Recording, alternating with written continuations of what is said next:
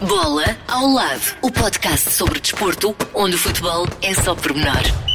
Contraindicações, não recomendado a pessoas que levam a bola demasiado a sério. Olá, sejam bem-vindos a mais um Bola ao Lado. Hoje junta-se a nós João Rodrigues, presidente da Comissão de Atletas Olímpicos, antigo velejador olímpico, é de resto recordista nacional de participações em eh, Jogos Olímpicos. É um dos nossos convidados e entre as muitas histórias que tem para nos contar, vai também falar-nos de como os atletas olímpicos têm superado este período difícil de pandemia. Trazemos também destaques das várias modalidades e vamos conhecer o projeto Futebol para a Vida que ajuda atletas e não só em dificuldades.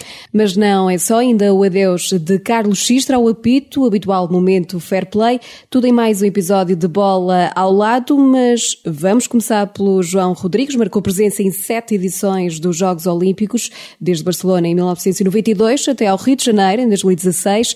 Primeira participação foi Lá está, em Barcelona, em 1992, tinha na altura 20 anos. Muitas histórias para contar, seguramente. Sim.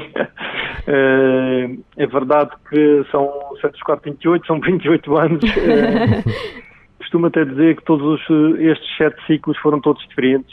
Algumas vezes eu fui estudante, outras vezes fui estudante trabalhador, outras vezes fui trabalhador e outras vezes fui só viajador. E, portanto, todos, todos estes ciclos foram diferentes e olho para todos eles com, realmente com muito carinho. Foi um, foi um privilégio poder fazer isto durante tanto tempo e ter esse e poder representar Portugal nesses, eh, no maior palco desportivo sete vezes foi foi realmente extremamente gratificante e poder terminar da, da forma que terminei no Rio de Janeiro ainda, ainda para mais sendo sendo porta-estandarte foi no fundo a cereja no topo do bolo. Alguma edição eh, destes Jogos Olímpicos eh, que eu tenha marcado, quer pelo resultado ou por alguma história marcante? Epá, todos eles foram extraordinariamente marcantes. Todos eles marcaram ciclos da minha vida, como disse até, pouco, até os Jogos do Rio, eu acho que o mais impactante tinha sido Barcelona, porque era a primeira vez que participava nos Jogos. E uh, se recuarmos aos anos, aos anos ao início dos anos 90, nós não tínhamos praticamente internet, não havia Facebook, nem Instagram, nem nada destas redes sociais. E, portanto, a informação que nós tínhamos não era, era escassa sobre os Jogos Olímpicos e, portanto, tinha uma perspectiva do, dos Jogos Olímpicos que via de um pouco que tinha visto na televisão, de, de, alguma revista, de algum jornal, mas quando entrei, e isso ainda me lembro como se tivesse acontecido hoje de manhã, quando entrei no, no Estádio Olímpico, eh, na cerimónia de abertura, aliás, como se tivesse acontecido ontem à noite, que foi à noite, uh, esse momento foi extraordinariamente marcante, foi quando eu realmente me apercebi, uau, os Jogos Olímpicos são de facto algo uh, absolutamente extraordinário. As outras edições foram, foram muito distintas, em algumas eu fiquei na aldeia olímpica, em outras fiquei fora, em algumas nós estávamos juntos das outras modalidades, porque a como tem que ser feita no mar e nem, todos os, uh, nem todas as cidades tinham mar, uh, portanto nem sempre nós ficamos junto com a comitiva. Uh, e até os Jogos do Rio, Barcelona continuou sempre a ter aquele cantinho uh, muito especial no meu baú de memórias. Mas na aldeia olímpica Rio... há sempre aquelas histórias particulares que se contam, às vezes a gente fica na dúvida se é verdade ou não, grandes festas e convívios, isso acontece ou não? se aconteceram, eu não tive, eu não tive infelizmente não participei. acho que há, muita, há, há, muita, há muitas histórias de facto que não correspondem exatamente à verdade, uh, há muita coisa que circula que não é exatamente assim. E repare, há atletas ali que passam uh, uma década a tentar conseguir participar nos jogos e quando têm esse, essa perspectiva estão ali de corpo e alma e vivem realmente um momento muito intensamente. Uhum. Obviamente que quando acabam os jogos há um momento de descompressão mas daí até chamar até aquilo que muitas vezes circula, eh, vai um passo muito grande e realmente essa não é a realidade, pelo menos é uma realidade que se existe eu desconheço. Mas já vamos continuar a conversa com o João Rodrigues sobre o momento dos atletas olímpicos e mais alguns dos eh, seus momentos altos de 35 anos de carreira. Para já, e por falar em carreira, vamos falar de Carlos Xistra, o árbitro pendurou o apito após 28 anos de carreira e desses 28, 20 na primeira divisão. O jogo entre o Porto e o Moreirense foi o último na carreira do árbitro de Castelo Branco. Carlos Xistra, de 46 anos, deixou relevado do Dragão em lágrimas, com uma camisola, a agradecer o apoio de amigos e família. Pouco depois, em declarações à Sport TV, deixou uma mensagem para todos refletirmos sobre o que se passa à volta da arbitragem. Nós tentamos sempre dar o nosso melhor, todos os árbitros, todos os dias. O day after de um jogo menos conseguido, principalmente um jogo mediático de um árbitro, é muito mais penoso do que o de um jogador porque o jogador tem uma equipa, tem o staff todo do, do seu clube a apoiá-lo quando as coisas não correm bem. Nós também temos, mas evidentemente em menor, em menor escala e o nosso sofrimento é muito maior. Nenhum árbitro é masoquista, é maquiavélico ao ponto de querer que no dia seguinte seja notícia, porque nós fazemos notícia quando as coisas correm menos bem. Ninguém é assim. Nós tentamos sempre acertar tudo, nem que seja um lançamento de linha lateral, até com um lançamento de linha lateral, provavelmente um erro mais ínfimo de um jogo, nós ficamos frustrados, quanto mais quando não acertamos penaltis ou quando não acertamos situações de expulsão ou situações que têm impacto no resultado. As pessoas percebam disto uma vez por todas, nós trabalhamos muito, queremos ser ainda melhores, queremos ser mais competentes, queremos defender o futebol e a arbitragem, queremos que o futebol português evolua, fazemos, fazemos isso uh, diariamente, só que erramos como os jogadores erram e isso faz parte. Xistra diz que deixa o futebol com muita nostalgia, mas ao mesmo tempo com uma sensação de dever cumprido. Mas porque nem só de futebol se faz este podcast, vamos saber das restantes modalidades e, claro, os destaques desta semana com a Sandra Braga Fernandes. Extra bola porque nem tudo gira à volta do futebol. Miguel Oliveira arrancou em grande na atual temporada do MotoGP. O piloto português terminou o Grande Prémio de Espanha na oitava posição, igualou assim a melhor de sempre na principal categoria do Mundial de Velocidade em motociclismo. Francisca Jorge tornou-se tetracampeã nacional de ténis, derrotou na final Inês Murta. Na competição masculina, Nuno Borges conquistou pela primeira vez o título do Campeonato Nacional Absoluto. Quanto ao BTT, as competições estão agora suspensas, mas o atual campeão europeu não abranda aos treinos. O ciclista Tiago Ferreira fala num ano complicado para a modalidade por causa da pandemia e espera que no próximo ano volte à normalidade. Sim, este ano está muito complicado, mas eu espero que no próximo ano as coisas possam voltar eh, à normalidade. E sim, tenho que manter os meus treinos, tenho que manter a minha motivação, o meu foco na minha, em tudo aquilo que é o meu dia a dia como atleta este ano está difícil, mas de certeza absoluta que, que para o ano as coisas vão voltar uh, ao normal e então tenho que me manter ativo e manter motivado para que o meu trabalho continue a pensar uh, no próximo ano, pelo menos. Tiago Ferreira tem 31 anos, já conquistou vários títulos nacionais, europeus e mundiais do BTT na vertente de cross-country maratonas. O ciclista português fala num percurso em ascensão. Eu considero que tem sido um percurso sempre hum, em, em, progressão e bastante, bastante bom, não é? Porque é 2016 campeão do mundo, 2017 campeão da Europa, depois vice-campeão do mundo, vice-campeão da Europa. Só no ano 2018 é que as coisas correram assim um bocadinho mais eh, difíceis. No ano passado voltei a ganhar o Campeonato da Europa. Era o meu principal objetivo para este ano, ainda para mais de ser em Portugal. Uh, mas teve de ser adiado e todas essas uh, situações, por isso é a minha motivação é continuar a disputar essas, esses títulos europeus e mundiais nos próximos anos. Tiago Ferreira, atleta de BTT, motivado para os próximos desafios. O judoca Jorge Fonseca venceu a Covid-19. O campeão do mundo foi diagnosticado com a doença em junho, já recuperou e, por isso, está de regresso àquilo que mais gosta de fazer, o judo. Os destaques da semana nas diversas modalidades, com muitos desportistas e atletas em destaque, deixa para retomarmos a conversa com João Rodrigues, o recordista de participações olímpicas pelo nosso país. João, como atleta que foi, agora presidente da Comissão de Atletas Olímpicos, eh, como é que os nossos atletas estão a viver este momento de pandemia, o adiamento dos jogos, etc? Sim, de facto, são, são tempos, eh, diria quase que estranhos para todos nós e os atletas, obviamente, não são alheios a estes tempos. Eu acho que houve vários momentos aqui ao longo dos últimos meses. Um primeiro momento de muita incerteza, logo ali em março, e quando não sabia se os Jogos Olímpicos iam ser adiados ou não. E de facto, de um momento para outro, os atletas viram-se privados eh, necessariamente dos, dos locais de treino, das condições para poderem continuar a sua preparação, mas ainda tinham em vista uma, uma eventual realização dos jogos, agora nesta altura, precisamente quando estamos a falar. Essa incerteza terminou quando os jogos foram adiados por um ano e, portanto, os, os atletas, de certa forma, ganharam uma, uma folga eh, para poderem lidar com, com uma realidade que se alterava de dia para dia. As competições realmente foram sendo sucessivamente canceladas. Uh, a competição, principalmente nas modalidades coletivas, uh, ainda continua mergulhada no mar de incertezas. E, portanto, o, o, desporto como um todo, a nível nacional, está a sofrer, uh, obviamente, como todos nós, com, esta, com esta paragem que continua a, ter efeitos muito nocivos no, no tecido desportivo nacional que afeta obviamente todos os, os estratos, inclusive aqueles eh, subordinados ao, ao alto rendimento. E do lado do Governo, tem havido apoio, tendo em, tendo em conta este clima de incerteza?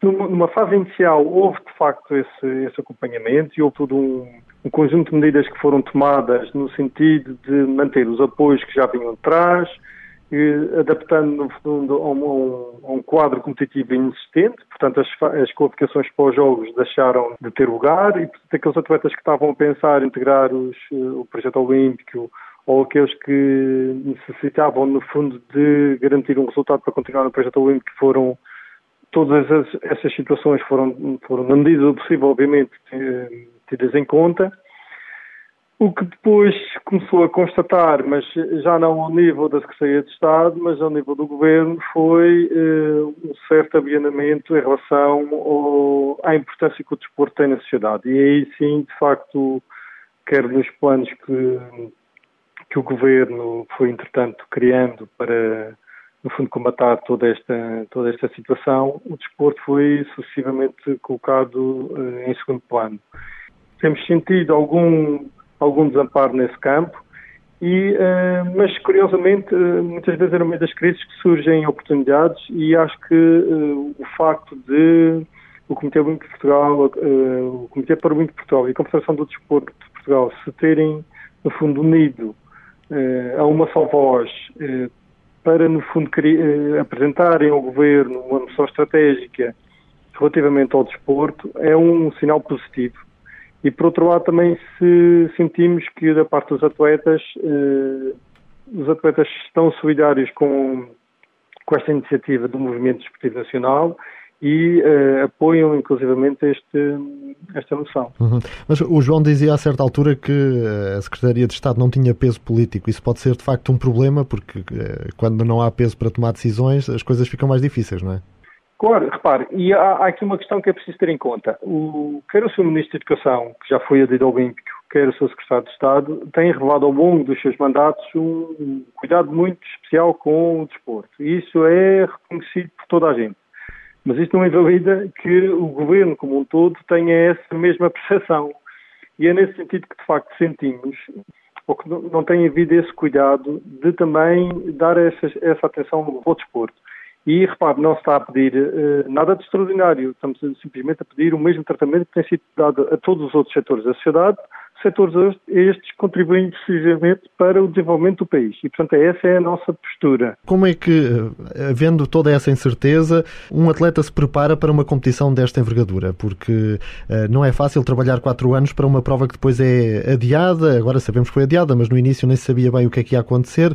O, o João foi atleta. Como é que se faz a preparação? Como é que se consegue estar apto para participar depois numa prova desta? Até porque depois há outra questão que tem a ver com a idade de muitos atletas que seria se calhar a última prova deles e um ano pode fazer muita diferença, não é? Exatamente. Mas eu acho que há aqui duas perspectivas distintas. A primeira é de que uh, grande parte dos atletas que estão no, no projeto Olímpico e que estarão presentes em Tóquio 2020, agora 2021, já têm de facto alguma, alguma, vamos chamar, muita experiência neste campo e veem com muita preocupação uh, o panorama nacional e temem que não, possa, não, não haja continuidade dos nomes de como Telmo Monteiro, Nelson Neves, Emanuel, uh, Silva, Fernando Pimenta, etc, etc, etc. Por outro lado, uh, obviamente que, que os preocupa toda a situação que ainda continua a viver e a ausência de competições que continua a, a ser uma realidade. E o que têm tentado encontrar são, no fundo, estratégias para lidar com esta situação. E eu acho que aqui os atletas fazem, devem estar, pelo menos eu agora já não posso falar como, como parte ativa, mas, eh, mas devem estar a usar ferramentas que, no fundo, desenvolveram ao longo das suas, das suas carreiras, nomeadamente com o estabelecimento de objetivos muito concretos e de tentar encontrar soluções que os possam fazer chegar a esse objetivo na melhor das suas eh, das suas capacidades. E no meio de, desta crise que tem sido também um exemplo até para a sociedade, porque nunca baixaram os braços, eh, seguiram em frente, eh, continuam a manter os seus objetivos, eh, tem sido uma inspiração até para o, para o país, vamos chamar assim. E aqui já posso falar pessoalmente, eu tenho um profundo orgulho naquilo que conseguiram fazer ao longo destes meses, não se vitimizando, mas sim tentando encontrar soluções para uma questão que nos afeta a todos. João Rodrigues, atleta olímpico, madeirense que conheceu o mundo graças à vela, a modalidade que o notabilizou. Já continuamos a conversar, mas por falar em mundo, vamos percorrê-lo para saber o que andam a fazer alguns portugueses lá fora. GPS, os portugueses em destaque pelo mundo. E começamos por Pedro Caixinha, o novo treinador do Al-Shabaab da cidade saudita de Riad. O português de 49 anos assinou contrato por duas temporadas e vai juntar-se a outros técnicos eh, portugueses, já na Arábia Saudita, Rui Vitória no Al Nassr, o campeão em título, também Jorge Simão no Al Faya e Vítor Campelos no Al Taun. Na Grécia, o Olympiacos de Pedro Martins, já sabe, é campeão, terminou a Superliga Grega só com uma derrota, em 36 jornadas, conquistou 91 pontos, a seguir do PAOC de Bel Ferreira com 73 do, e do AEK com 69. O Olympiacos que eh, pode juntar à Superliga Grega a conquista da Taça da Grécia. A, a final frente ao AEK eh, está marcada para domingo, dia 26 de julho. A equipa de Pedro Martins também ainda está na Liga Europa, vai de resto lutar por um dos lugares nos quartos de final no próximo dia 6 de agosto, é frente ao Wolverhampton de Nuno Espírito Santo. Uh, Pedro Martins já é o treinador português, de resto com mais jogos pelo Olympiacos, completou já 106 partidas. E da Grécia seguimos para Itália. Cristiano Ronaldo já soma 30 golos em 30 jogos no campeonato italiano. É de resto o melhor marcador da Série A. Está na luta pela bota de ouro. Uh, ficou a 4 golos do goleador polaco Robert Lewandowski, quando faltam 4 jornadas para terminar a Liga Italiana. Isto na altura em que estamos a gravar, naturalmente, porque com este ritmo de jogos, a qualquer momento o Ronaldo pode aumentar a sua conta pessoal. Por falar em Ronaldo, uh, bola de ouro é quase um sinónimo, mas não este ano não será atribuída nem para ele, nem, nem para, para, ninguém, ninguém porque uh, não será atribuída este ano. A revista francesa France Football justifica a decisão com as circunstâncias excepcionais impostas pela Covid-19. É a primeira vez desde 1956 que não eh, será entregue o troféu que distingue todos os anos o melhor futebolista do mundo. Atualmente Messi é o jogador com mais bolas de ouro, são seis no total, e portanto Ronaldo, ou quem sabe Bruno Fernandes, fica para o ano. Uhum.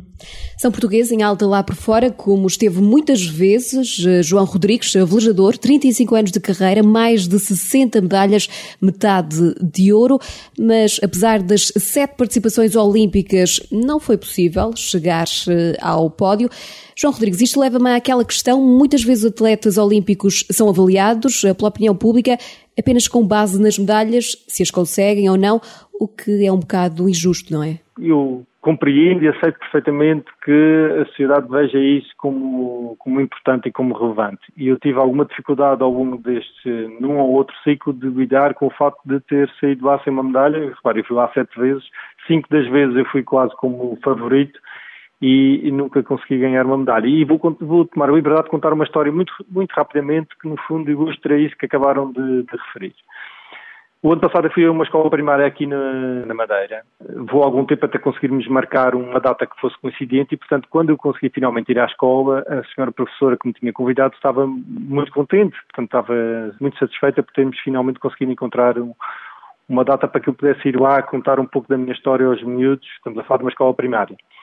E os miúdos já estavam todos dentro da sala e eu estava fora com a senhora professora e faltava um miúdo eu já não me lembro do nome do miúdo, mas eu vou-lhe chamar Joãozinho só para não ferir numa Joãozinho olhou para a professora e olhou para a pessoa que estava ao lado da professora, curioso, e a senhora professora virou-se para o Joãozinho e disse sabes quem é este senhor? E claro que o Joãozinho não sabia, não é?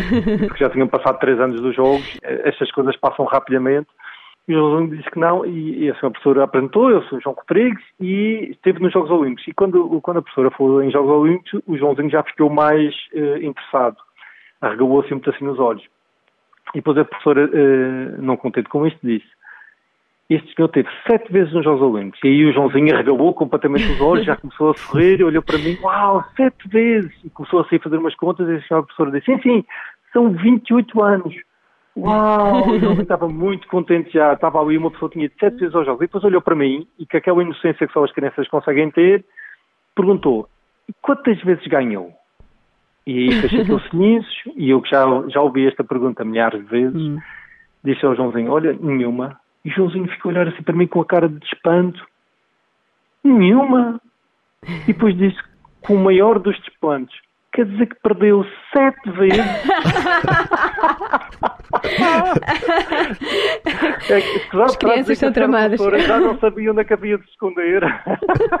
Olhava para o Joãozinho tipo assim, não é possível que ele tenha dito isto. Uhum. Não contente com isto, o Joãozinho virou umas costas e disse, que desgraça! E entrou na sala e imagino que ele não deve ter dito aos colegas do género, olha, está bem fora um senhor perdeu sete vezes os Jogos Olímpicos. E, portanto, isto é um episódio variante, de facto, é, mas, mas, é, mas é uma perspectiva e é, é, e é sempre uma maneira de vermos isto. Podíamos olhar para a minha carreira e ver alguém que realmente foi lá e perdeu sete vezes os Jogos Olímpicos. Eu gosto de ver que eu fui realmente sete vezes aos Jogos e represento todos aqueles atletas que não ganharam uma medalha. Eu fui 21 vezes a um campeonato do mundo e só ganhei um fui sete vezes aos Jogos e não consegui sair de lá com nenhuma medalha. Paciência, eu tenho pena. Eu, eh, hum. eu posso-vos garantir que eu fiz tudo o que me era possível para que isso acontecesse, mas a, a vida é mesmo assim. E acho que esta é, é a crueldade do desporto, mas também é a beleza do desporto. Exatamente. Eu não ganhei, mas houve outros sete que ganharam. Exatamente. Mas a luta esteve sempre lá. Medalhas. Exatamente, são 10 mil atletas mas só 900 deles é que saem com medalhas. E há uns que vão lá e ganham 7 de uma vez. é então, também estamos a falar da maior prova desportiva do mundo, não é? Não é fácil. O João não ganhou medalhas uh, olímpicas, mas, mas 35 anos de carreira, mais de 60 medalhas conquistadas, 31 uh, de ouro, palmarés incrível e calculo que muitas destas medalhas uh, guarde com um carinho especial, ou não?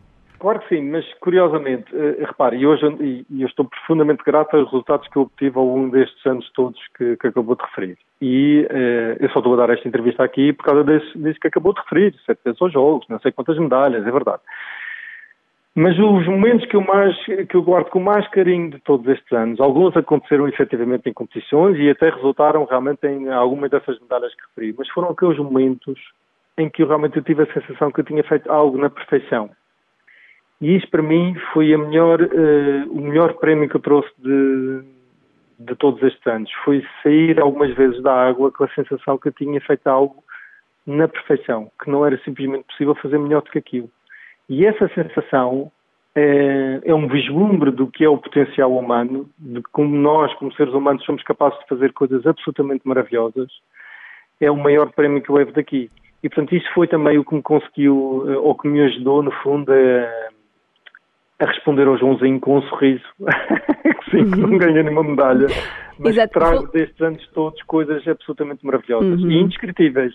Uhum. O João falou aqui do Joãozinho, é ligado muito às crianças, eh, também escreveu um conto infantil. É verdade, uh, duas coisas a referir em relação a isso, principalmente aqui na região. Eu tenho tido o privilégio de ser convidado por muitas escolas para ir falar um pouco do meu percurso, desde escolas primárias até, até à universidade. Eh, e esse é um momento, eh, são momentos muito bonitos porque dão um certo significado eh, a toda esta vida. Porque é, no fundo, poder ir a um, a um auditório, contar uma história de vida e sentir que as pessoas ouvem e que até ficam algumas vezes fascinadas por, por uma vida que a maioria das pessoas desconhece conhece assim de, de, alguns títulos de jornais, de alguma entrevista, mas que não, não conhece ao, ao vivo e a cor, vamos chamar assim. Quanto ao, ao, livro, eh, eu sempre gostei de escrever. Eh, essa também foi uma forma que, que eu encontrei de me manter mais próximo daqueles que dos meus familiares, dos meus amigos, daqueles com quem eu convivia, porque eh, fruto desta modalidade em particular eu passei muitos, muitos meses fora daqui da ilha, um pouco por todo o mundo, e uh, a páginas tantas descobri que através da escrita podia, no fundo, comunicar com estas pessoas e, e, e contar-lhes um pouco daquilo que andava a viver. Isso traduzisse um, em dois livros que eu escrevi, em ciclos eh, diferentes, e uh, o, o, ano passado uh, convidaram-me para fazer o guião de uma peça de teatro aqui para a Madeira, que retratasse uma travessia que fiz para as Ilhas Selvagens em 2011, e quando acabei de escrever o guião, o guião tinha ficado um pouquinho maior do que eu estava à espera. Uhum. Chegamos à conclusão que aquilo podia ser um livro de um conto infantil e o livro ainda não foi editado porque nós estamos agora no fundo a construir a, a construir a parte gráfica do livro com vai haver desenhos que vão acompanhar vão acompanhar o livro que estão a ser feitos e que nós pretendemos lançar quando fizer 10 anos dessa travessia, ou seja, no próximo ano, em 2021. Hum, está aqui a nascer um escritor, de velejador a escritor. Eu acho que não me posso considerar um escritor, mas, assim, mas gosto, gosto imenso de ler. Foi uma foi, foram os meus os livros foram os meus companheiros em muitos em muitos momentos para esse mundo fora e a escrita também ajudou-me, como referi, a me manter mais próximo daqueles que gosto.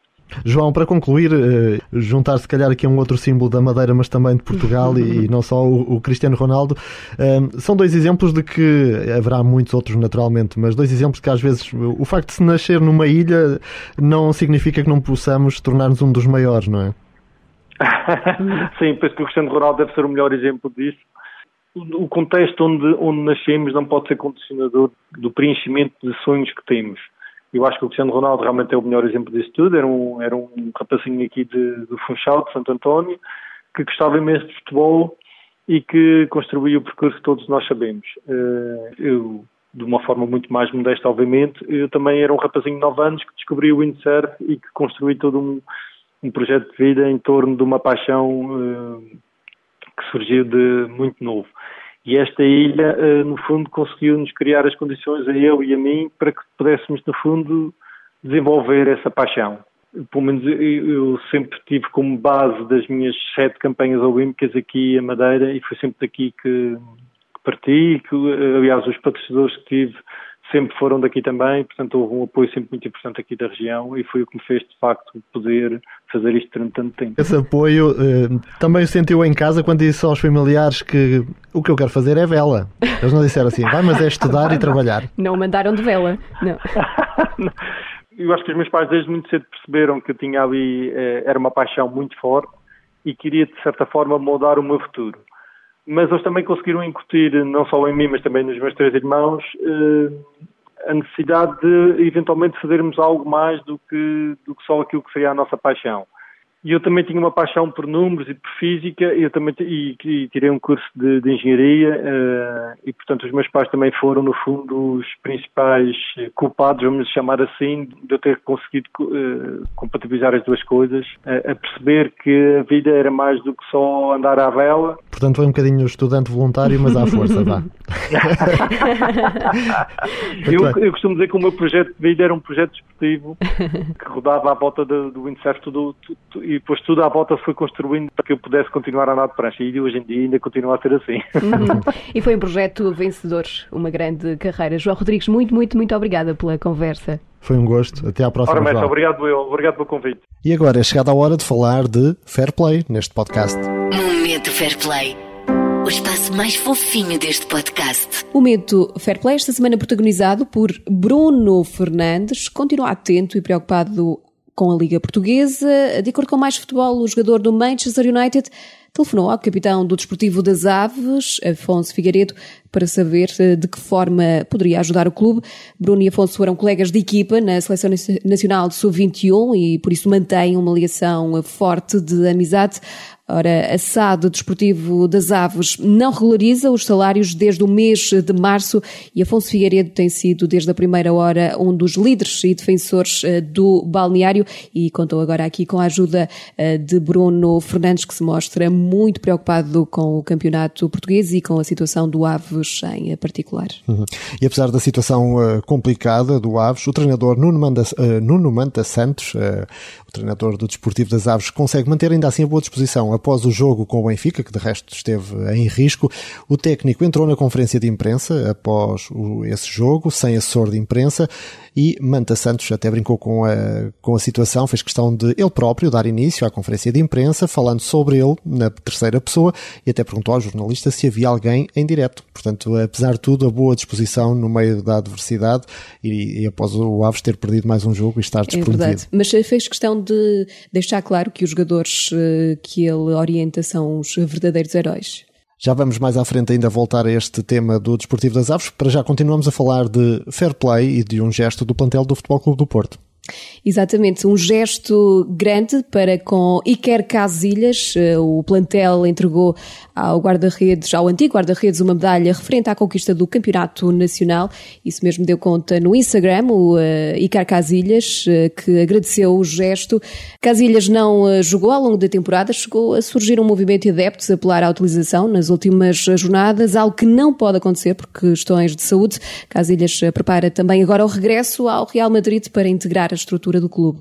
Será que aquela era a medalha do Nakajima? Ele, ele pois ele não recebeu, pois. Não, portanto, já estava ali mais uma medalha. Olha, vamos dar ao Casilhas. Porque há, há, um leilão solidário, aliás já aconteceu, um leilão solidário de uma camisola da Juventus, autografada pelo futebolista português Cristiano Ronaldo, que rendeu qualquer coisa como 3.520 euros, eh, dinheiro que reverte para a luta contra a pandemia da Covid-19. Foi um leilão promovido pelo Fundo de Emergência a Bem eh, Covid-19, um movimento solidário criado pela Associação Dignitude. E por falar em Fair Play, vamos agora conhecer o projeto Futebol para a Vida, um projeto que já deu origem a uma associação cujo objetivo é ajudar pessoas em dificuldades e não apenas no mundo do futebol. Ibrahim Kassamá é um dos mentores. Bem-vindo. Começamos por lhe pedir que nos explique esta iniciativa. Este projeto nasceu de uma, de uma forma espontânea. Eu também jogo futebol e, e todas aquelas, as pessoas que estão envolvidas são pessoas do futebol e nós tínhamos conhecimento de casos pontuais de, de jogadores estavam a passar por algumas dificuldades e, e tentámos suprimir as mesmas. Uh, nunca, nunca pensámos que, que, havia tantas dificuldades assim e também nunca pensámos que íamos atingir uh, tanta gente. Então acabou por, por passo a passo, tornar-se naquilo que é hoje. E o que é que é hoje? Que balanço é que faz até hoje? Nós já ajudámos mais de 300 pessoas. Em curto espaço de tempo. Infelizmente tenho que dizer que tem sido um trabalho fantástico, porque digo infelizmente, porque ao estarmos a ajudar muita gente é sinal que as coisas não estão nada bem. Temos ajudado entre. Nós começámos com jogadores e treinadores e, e roupeiros, diretores, e achámos também por bem devido aos pedidos que estávamos a receber que tínhamos também que ajudar os civis não ligados ao futebol. Que tipo de, de ajuda é que providenciam e, e, como é que conseguem essa ajuda? Nós temos, temos feito várias ajudas, desde pagar viagens, que já não é segredo, que as próprias pessoas disseram, que eram treinadores e jogadores do Praense que não conseguiam vir para, para o continente, para as, suas, para as suas habitações normais, do, do União da Madeira, temos ajudado com rendas, ajudamos com, com bens alimentares, com tudo aquilo que sejam as dificuldades, com, com vacinas para, para os próprios filhos, uh, tem partido um pouco de tudo. O pedido chega até nós, nós, graças a Deus, temos muitos conhecimentos através do futebol e seja onde for, no espaço de duas horas a gente consegue suprimir as dificuldades. O caso do Desportivo das Aves, em que o próprio Presidente assumia que havia ali algumas pessoas à volta do clube, não só falamos de jogadores, mas, por exemplo, funcionários eh, com salários em atraso, é um dos casos que, que vocês acompanham ou esse? Por acaso já, já contactámos o Estela, que é um dos capitães da, da equipa do, do Aves, e dentro daquilo que são as nossas limitações, disponibilizarmos também a, a nossa ajuda, porque o que tem acontecido no Aves, eu falo por nível pessoal, não dignifica o futebol, pelo contrário, nós somos um país eh, fantástico, somos, somos pessoas do bem e, e acho que é, é, vergonhoso para aquilo que, que, está a acontecer com, com os esportivos das aves, porque nós, enquanto, enquanto em termos esportivos, somos campeões europeus é?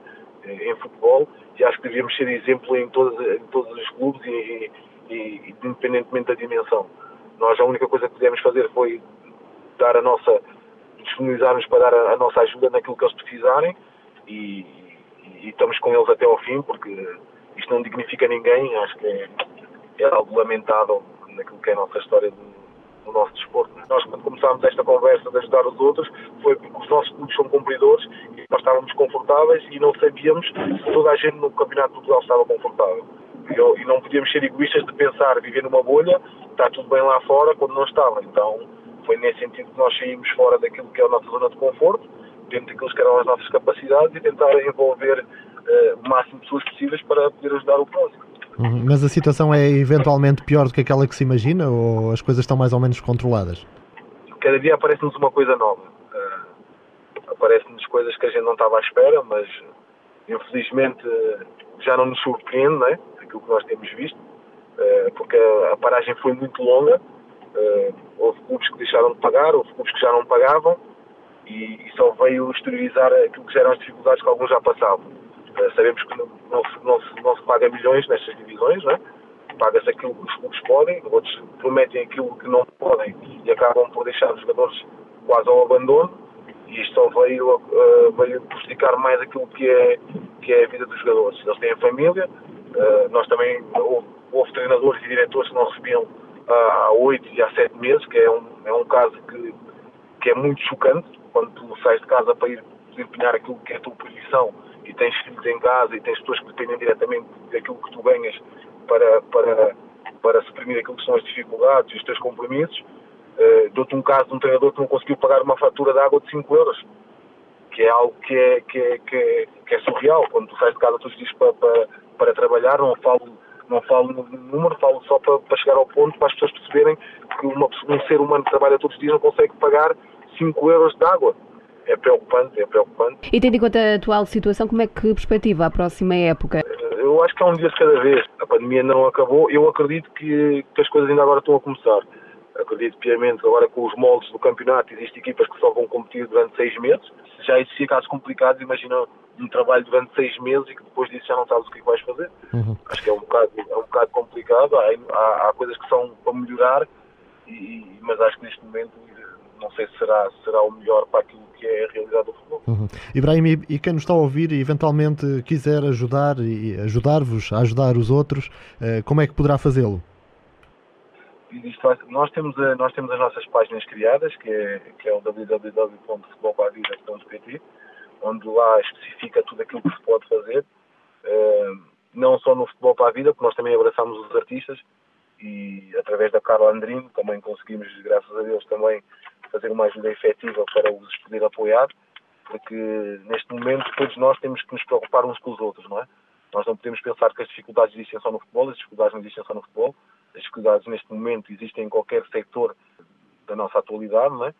E, e lá diz tudo, diz como é que se pode fazer, e, e, mais do que isso, é basta olharmos uns para os outros de uma, de uma maneira diferente, porque esta pandemia vem nos ensinar muita coisa.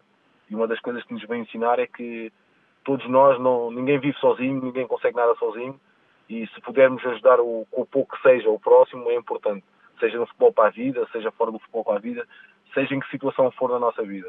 Um projeto que merece aplausos, ajuda a combater as dificuldades e os problemas que muitos enfrentam, e alguns desses problemas levam hoje o nosso troféu desnecessário. Troféu desnecessário. Um prémio que ninguém quer levar para casa. E neste troféu desnecessário vamos voltar, Catarina, ao Desportivo das Aves, que tem vivido dias muito agitados. Além dos salários em atraso, o jogo com o Benfica, já que o disseste, esteve em risco. Os jogadores deslocaram-se para o estádio da partida nos próprios carros porque a chave do autocarro estava desaparecida e até a Taça de Portugal desapareceu. Uma taça conquistada há dois anos, frente ao Sporting, 2-1, numa final, penso que o último jogo de Jorge Jesus. No Sporting, uh, e agora a taça parece que voou da Vila das Aves. Eh, mas eh, foi tudo mal à volta deste jogo, todos aqueles episódios lamentáveis antes, um, os atletas sem autocarros, fechaduras arrombadas, balneários sujos, polícia de piquete ao gerador para que, enfim, vá-se lá saber de como por milagre a luz faltasse de repente, circunstâncias de um jogo da penúltima jornada da Liga e o que é certo é que ainda Estamos vamos a falar ver, da Primeira Liga, é exatamente, estranho, do principal campeonato nacional. E vamos ver como é que o Aves se vai comportar em relação à última partida, ainda tem um jogo com o Portimonense e ainda nada está nesta altura eh, garantido. Vamos deixar também a fechar uma nota para o Deportivo da Corunha, um histórico de Espanha que acaba despromovido ao terceiro escalão do futebol espanhol. Estamos a falar de um clube que foi campeão uh, da Liga Espanhola em, uh, no ano 2000, portanto, um, um clube que lutava pelos lugares cimeiros e nesta altura cai então para o terceiro escalão. Mas aqui com a particularidade de, nesta altura, reclamar a repetição da última jornada, a 42 jornada da, da segunda Liga, uma vez que o adversário eh, teve vários jogadores infectados eh, por Covid-19, o Fuenlabrada, e eh, o jogo foi cancelado. Ou seja, o Deportivo cai para o terceiro escalão sem ter jogado esta última ronda. Podia ainda aqui tentar lutar pela manutenção e por isso mesmo pede a repetição dessa jornada, algo que parece estar para já afastado. Estamos a falar também de um histórico clube espanhol. Exatamente, aliás, a meia final de, do Futebol Clube do Porto, quando conquistou a Taça dos Campeões Europeus com a Liga dos Campeões, já em 2004, uhum. foi exatamente frente ao Deportivo, com uma vitória em Espanha por um zero e um empate em casa a zero. Portanto, estamos a falar de um grande clube de Espanha que um, em muitas jornadas tinha sempre mais de 20 mil adeptos no estádio e uh, Esperamos que volte rapidamente porque os grandes clubes fazem falta nas grandes competições. Uhum. E no nosso podcast, que agora termina. Com certeza, mas volta para a semana. claro que sim. Até, Até para, para, a semana. semana. Bola ao lado, o podcast sobre desporto, onde o futebol é só pormenor. Contraindicações, não recomendado a pessoas que levam a bola demasiado a sério.